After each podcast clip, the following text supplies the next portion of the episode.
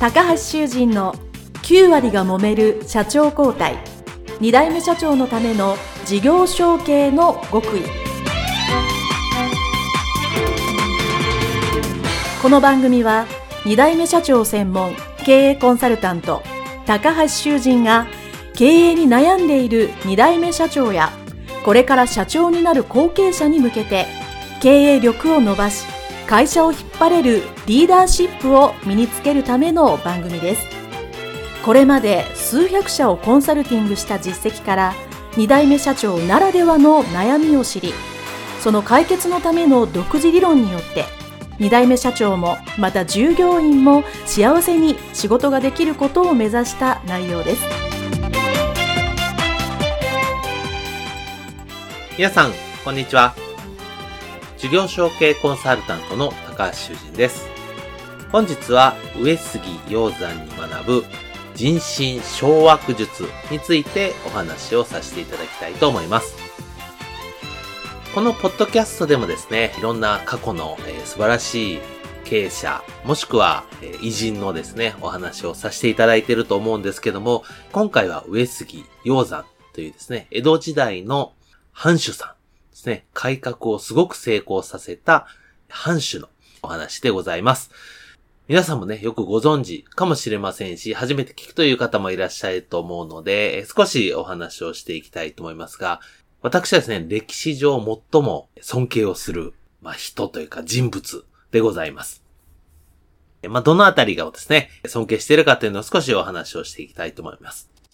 上杉、え、鷹山はですね、道の中期に米沢藩ですね、の藩主でございます。で、まあ、上杉という名前からですね、想像していただく通り、もともとは、えー、戦国時代のすごく有名な武将、上杉謙信のその息子ですよね。上杉景勝さんっていうのがですね、始めた藩でございます。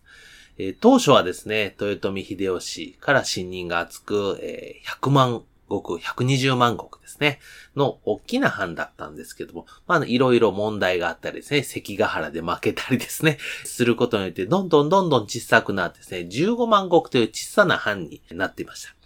これ上杉鷹山が生まれる前というか、藩に来る前の話ですね。で、15万国で小さくなったんですけども、その120万国とですね、同じように家臣がですね、6000人いたりですね、えー、その当時やってた年中行事であったり、しきたりをそのままやっててですね、まあ、基本に言うと大赤字の会社ですね。大赤字の藩、大赤字の会社なわけです。上杉鷹山が家督を継ぐときにはですね、約20万両。今で言うと約200億円 ?200 億円の借金があるというところで、えー、上杉鷹山はもともと上杉の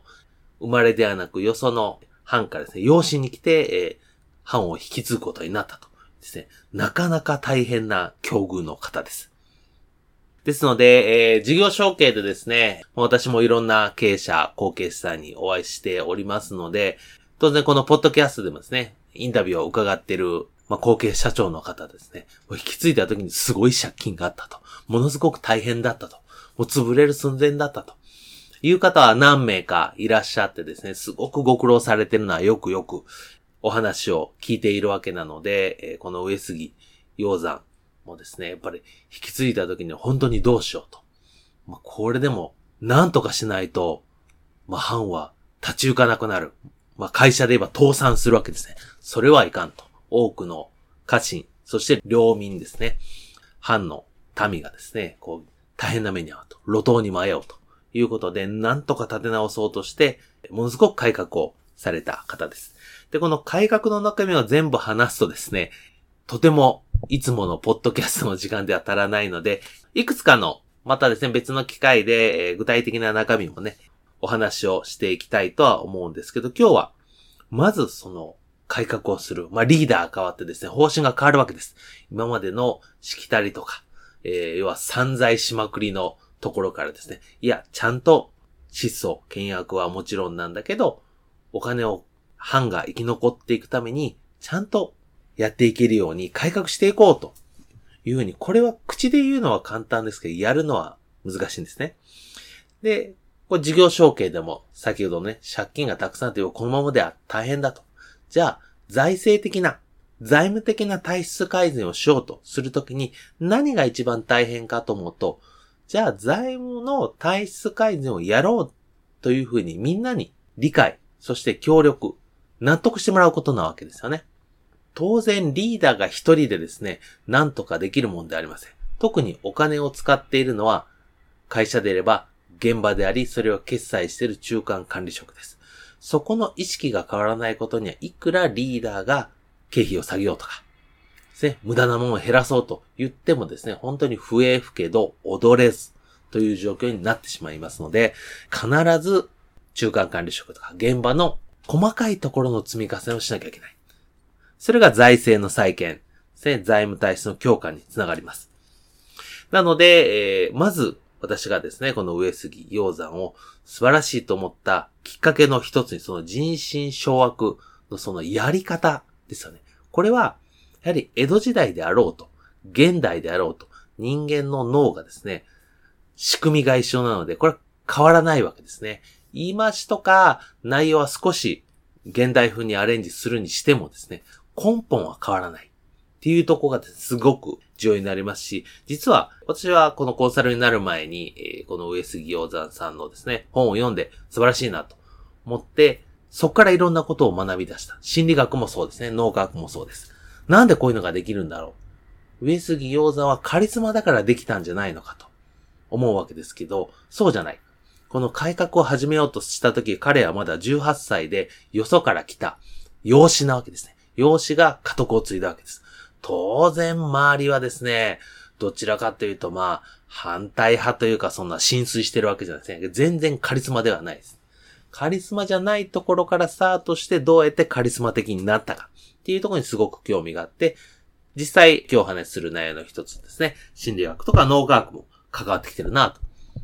いうのをですね、そこで改めて分析することができました。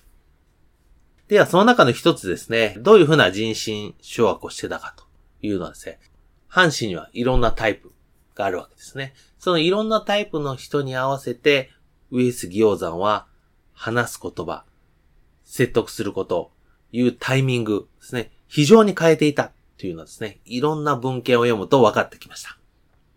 大きく分けて3つです。実際はさらに細かく分かれていたと思いますけども、文献上私が、えー、これは確実にこういうふうに使い分けてたなと分かるのが3つのパターンがありました。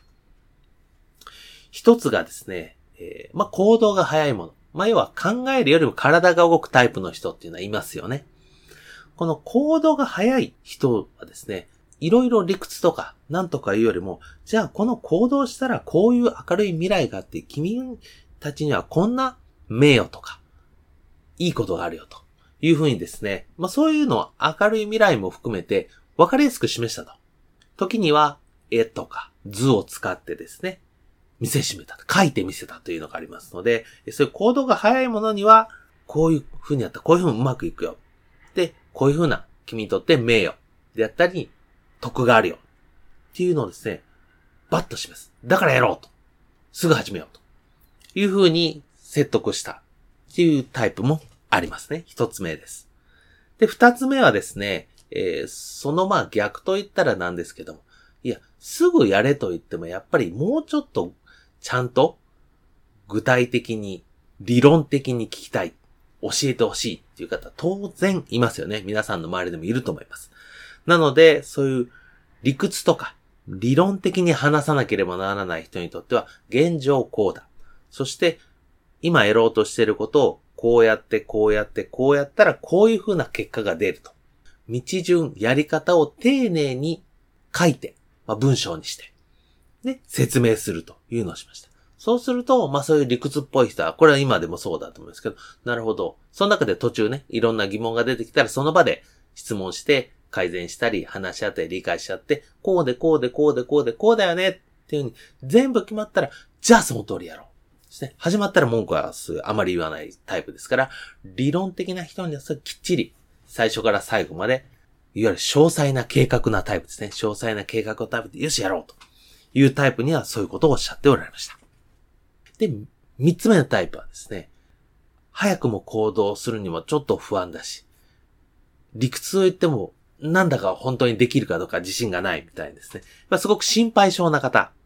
いますね。それ心配性な方にはどう言ったかというと、責任は俺が全部持つと上杉鷹山言ったわけですね。なので、このみんながやろうとしていることを一緒にやろうと。ね、失敗しても責任は取らない。やり方はここにちゃんと書いてある。さっきのね、詳細な計画を使ってもいいです。こういうふうにやり方とか手順は書いてある。それをきっちりやろうと。